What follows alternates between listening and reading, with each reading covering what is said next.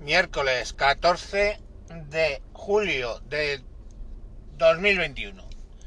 Me encuentro, me encuentro meditando en cosas un poco depresivas, pero es importante pensar en cosas un poco depresivas de vez en cuando y estar preparados. ¿Cómo es? Prepárate para lo peor y espera lo mejor. Es que es así. Creo que en inglés es hope for the best, prepare for the worst, o algo así. Pero vamos, que lo que me refiero es, hay que estar preparado para los escenarios. ¿Y a qué escenario me refiero? Me refiero a que yo tuve la gracia o la desgracia de nacer en 1967. Pleno baby boom.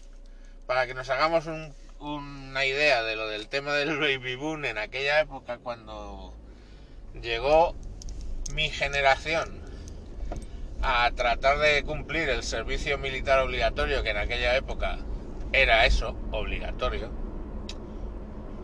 se hacía para los que habían nacido en el 67 con 19 años y lo adelantaron a los 18 años para los de 1968. Conclusión que se juntaron la quinta, se llamaba así, quinta del año 67 y la quinta del año 68, brutal.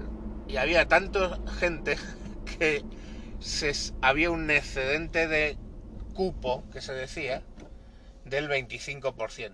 O sea, sé, uno de cada cuatro entraban, o sea, entrábamos todos en un sorteo y uno de cada cuatro salía excedente de cupo porque el ejército español, toda la maquinaria que había para que los chicos hicieran la mili, no daba abasto con esa cantidad de críos.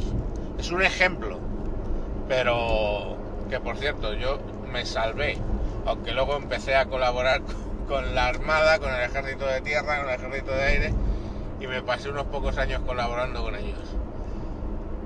Pero bueno, oye, me salvé de la mili y luego me llegó el karma. A lo que voy es para que os hicierais idea de la cantidad de gente que somos. Mucha gente. Mucha gente. Nacidos entre el 60 y... eh, Creo que es entre el 60 y el 75 o el 65-75, creo que se estima así la generación esa.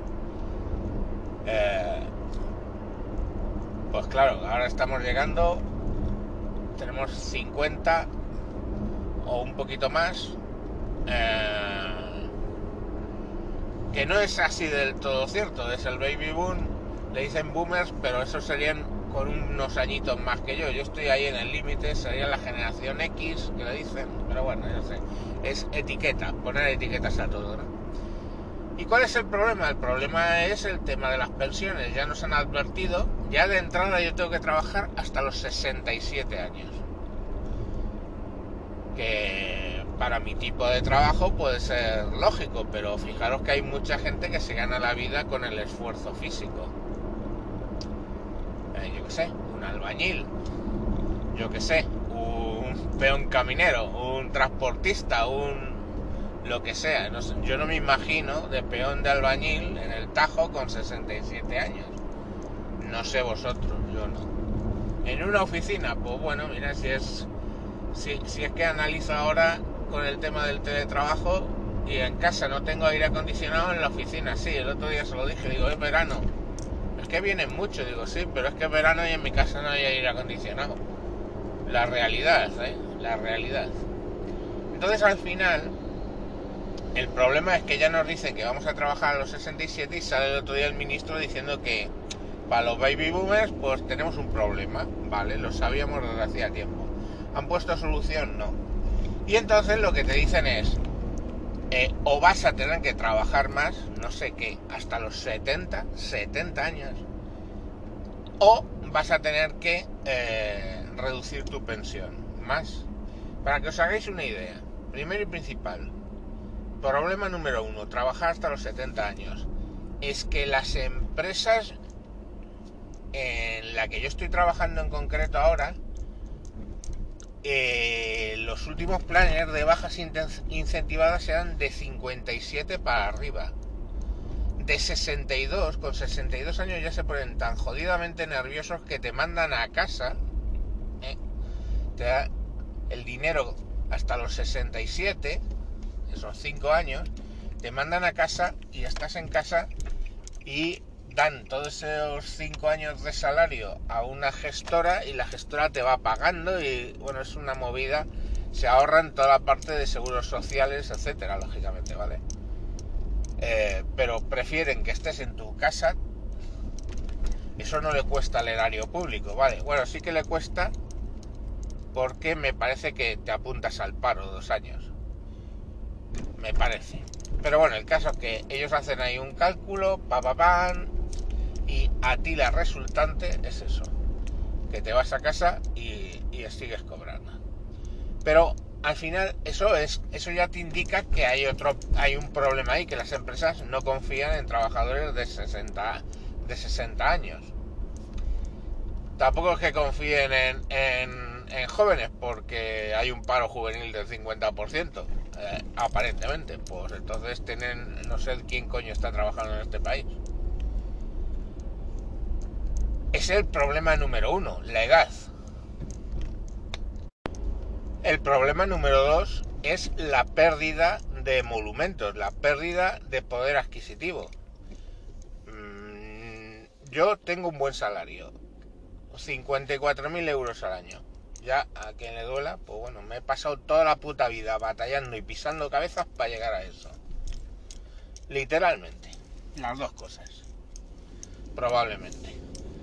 Pero bueno, tengo una familia de 6, os puedo decir lo que me queda de los 54.000. Con eso, eh, cuando yo me jubile, el Estado me va a pagar de momento, porque he hecho, los cálculos, los llevo años trabajando todos los que queráis, porque empecé a, a cotizar a la seguridad social con 18, o sea que os podéis imaginar, y de manera continua, o sea que no hay problema a ese respecto.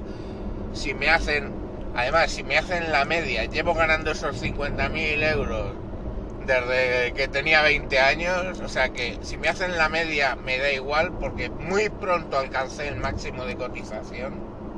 Vamos, no llevo desde los 20 ganando 54, pero sí llevo desde los 25 cotizando por el máximo. Con lo cual, bla, bla, bla, bla, bla, me van a quedar 37.000.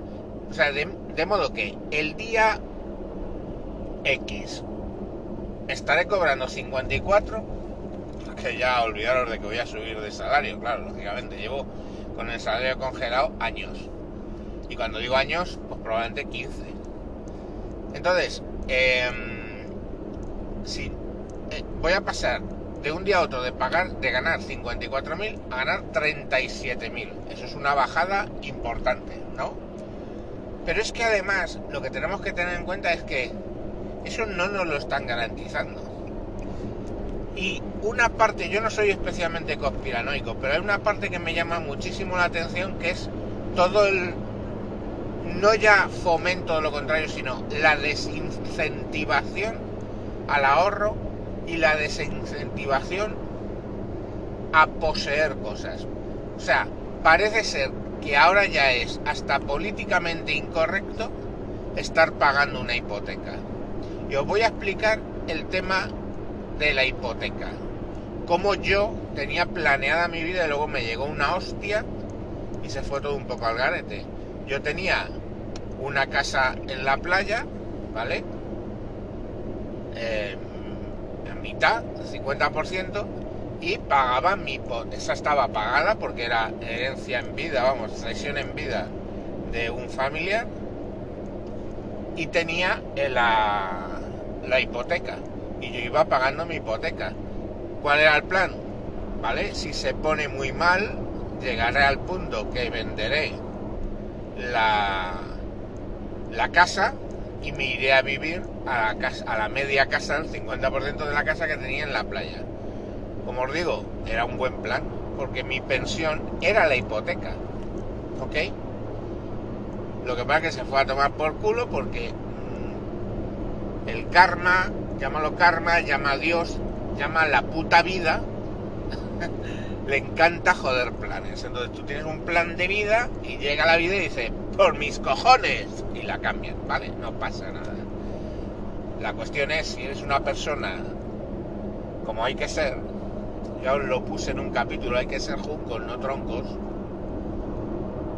Si eres una persona como tienes que ser, que te adaptas, que es lo que nos ha traído de, de las cavernas aquí, la adaptabilidad, pues buscas el- otro plan, ya está, te adaptas, sufres, ay, que, qué hostia me ha metido la vida, pam, y te arreglas y sigues adelante.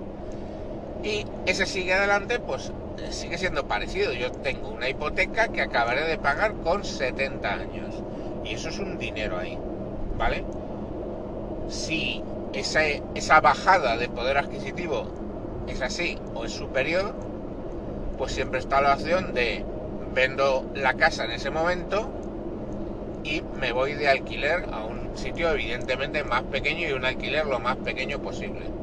Y de ese modo, que quiere decir que no tiene por qué ser en Madrid capital, puede ser en Cogullos del Condado, hostia, ¿eh? que hoy por hoy tienes en muchos sitios tienes los servicios de casi de la capital médicos servicios médicos servicios de ocio en fin todo en muchos sitios o a distancia de coche pues te puedes ir yo que sé a una capital de provincia pequeña o un pueblo grande tipo Gijón tipo no sé cualquier cosa de ese estilo. Entonces sacas un, un eh, alquiler distinto de lo que estamos acostumbrados en Madrid, ya sabéis, 800, 900, 1000, 1200, 1300 euros, es decir, y te vas a un rango de 500 a, a- a 300, de 300 a 500.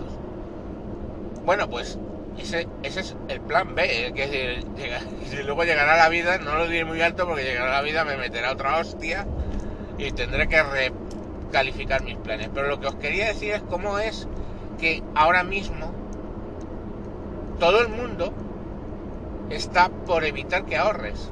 ¿Y cómo lo hacen? Desincentivando la compra de pisos. Ahí tenemos, por ejemplo, que si bien el, el, el chalet anterior yo me desgrababa por lo que ponía eh, los pagos de las cuotas, eso ya se acabó, gracias Zapatero. Zapatero fue un gran presidente, jodió un montón de cosas. Y, y ahora, pues cuando he ido a comprar el otro piso, el piso donde actualmente vivo, pues ese no me desgraba y se nota, ¿vale? Porque todos los años, en vez de que me paguen 2.000 de vuelta de impuestos, pues me toca a mí pagar pues 500, 200, ¿vale? Pero bueno, tampoco es así, es la vida, life.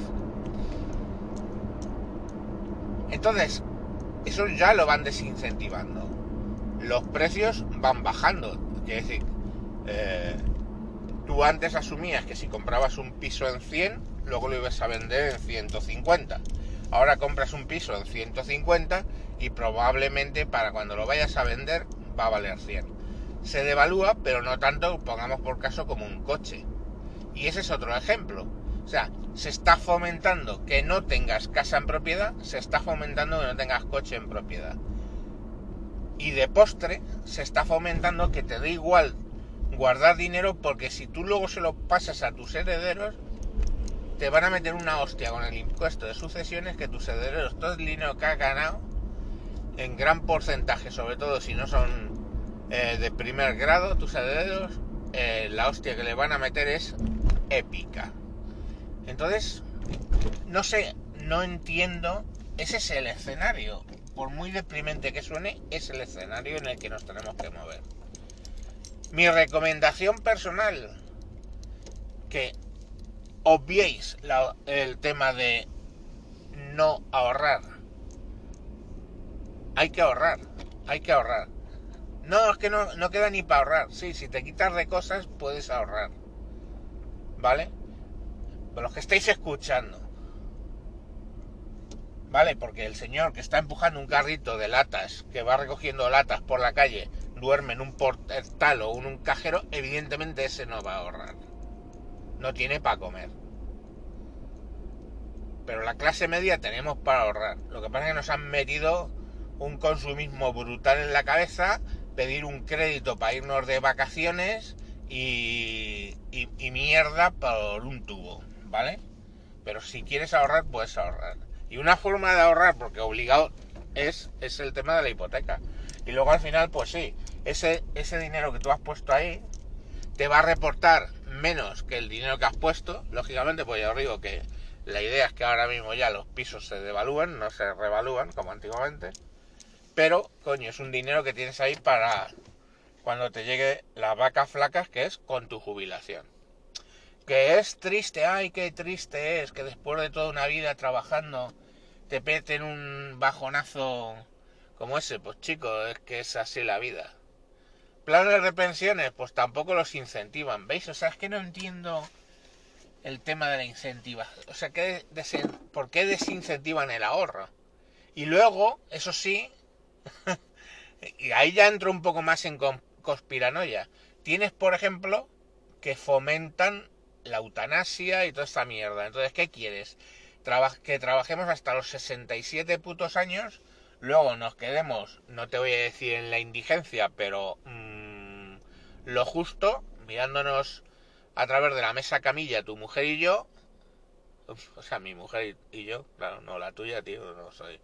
Siempre he sido un poco hijo de puta, pero no, te voy a hacer poner los cuernos cuando encima ya está de jubileta. Pues, eh, mirándonos ahí, comiéndonos una sopa, y bueno, pues la alternativa es, oye, hay una ley de, de, eutanasia, pues nos eutanasiamos ya, toma por culo. Ese es el este, ese es el cuando las expectativas de vida cada vez son mayores. Entonces todo es muy complicado, muy deprimente. ¿Hay alguna solución? Pues no lo sé, tíos. Cada generación tenemos que lidiar con lo que tenemos. Yo vivo en la generación del baby boom, eso es lo que voy a tener que vivir. En el 2040, la generación que vaya entrando, la anterior, o sea, posterior a la mía, han sido mucho menos gente, pero eh, han caído mucho más en el tema de no ahorrar. Con lo cual se van a ver en problemas más por el no ahorrar. No voy a tener casa, no voy a tener no sé qué. He vivido experiencias, ¿no? Ay, yo es que he vivido experiencias, no sé, yo también he vivido experiencias, no voy a negar, he viajado muchísimo, pero mayormente por trabajo. Pero bueno, la cuestión al final es que está ahí, no sé, yo sé que es un poco deprimente el programa de hoy. Encima largo y deprimente, pero si eres un baby boomer, que las estadísticas de los que escuchan dice que sí, pues chicos, os recomiendo que ahorréis. Y si eres de la generación anterior a la mía, os recomiendo que ahorréis. Y la forma de ahorrar, le guste o no, es meterse en una hipoteca que dicen, no, no me dan hipoteca, no os liéis. El, precio del dinero está para los bancos en el cero. Cero. Cero patatero. Va a haber inflación, todo lo que queráis, pero está en el cero. Dan hipotecas, mmm, vamos. Dan hipotecas que yo las he visto porque me muevo con esa comunidad a latinos. Dan hipotecas a latinos con contratos temporales ¿eh? y lo cachondos que cumplen. Pero la cuestión al final, si ese tío puede cumplir con ganando mil pavos al, al mes mm, y con dos churumbeles, ya te digo yo que tú puedes. Pero bueno, oye, que eso me lo negarán. No, ay, qué oprimido estoy. Mis padres vivían mejor. Si mis padres vivían mejor. Mis padres han tenido mejor jubilación que yo, de la que voy a tener. Y yo seguramente no voy a tener mejor jubilación que tú, amigo millennial, pero bueno, pues es lo que hay. Eh, yo es que lo de quejarse, ¿qué reporta quejarse? Ay, qué pena me doy de mí mismo. Es que eso es una gilipollez, no te reporta nada. Lo que hay que hacer es luchar y hay veces que te toca luchar mucho y otras veces la vida te da un respiro y tienes que luchar menos, pero es que aquí hemos venido a pelear, hemos venido a salgo de la puta cueva, hay un puto oso que compite por el antílope que quiero cazar y me tengo que pegar con el puto oso y ya está, es así, desde que hemos llegado como especie a este puto planeta. Y si os creéis que las cosas van cambiando, pues sí, ahora mismo vivimos probablemente, sin probablemente, Vivimos en la mejor época del mundo, de la historia humana. En la mejor con diferencia. Por mucho del COVID, por mucho esto es una puta mierda comparado con la peste negra. ¿Estamos? Entonces vivimos en una época donde hay sanidad prácticamente universal, donde puedes ahorrar, donde tienes dinero, donde mmm, tienes un trabajo de X horas, donde libras X horas, donde tienes fines de semana, donde tienes vacaciones pagadas, donde tienes... O sea, no cometáis el error de compararos con alguien del año 20, o del 1820, o de 1720, o de 1000... O sea, comparar 2021 con 1921 o con 1821 o con 1721 o con 1621, tirad de Wikipedia y ved cómo era la vida. ¿eh? Si tú pones un año y le das a Wikipedia 1900, 1921, wiki, Wikipedia, pum, intro, y te cuenta qué pasó. Fijaros, y fijaros, y pensar y analizar cómo vivía la gente en aquella época. Entonces, está lo de quejarse está de sobra, siempre está de sobra porque no ayuda para nada, pero quejarse en las situaciones en las que vivimos, o sea, si tú vas comparando hacia atrás, es que no es verdad que ahora vivamos peor. Que puntualmente tú vivas peor que tus padres o tengas menos poder adquisitivo que tus padres, puede, vale, no te digo que no. Habrá que ver por qué eso sucede, ¿vale? Eh, yo tengo una teoría, luego os podéis enfadar. Mm, yo creo que la gente que ha vivido con una cuchara en la boca, pues tiende a no empeñarse muy a fondo. Y si tus padres han vivido muy bien, tú has vivido con una cucharita en la boca, cucharita de plata, eh, pues probablemente no te has empeñado a fondo en lo que es la vida, una lucha constante, ¿vale?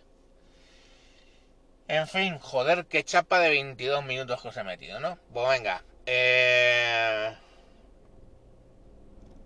Mañana más. Y no ha sido una caja, ¿eh? Yo os cuento un poco, os he contado mis planes, la situación, cómo me veo de aquí a, a, a 13, a 13 no, que tengo 54 los que cumpla, pues 6 son hasta los 60 y 10 en 16 años. Es que además, fijaros que es que estamos hablando de cuando deje de pagar la hipoteca y probablemente de trabajar tendré 70 años. Me quedan 16 por delante.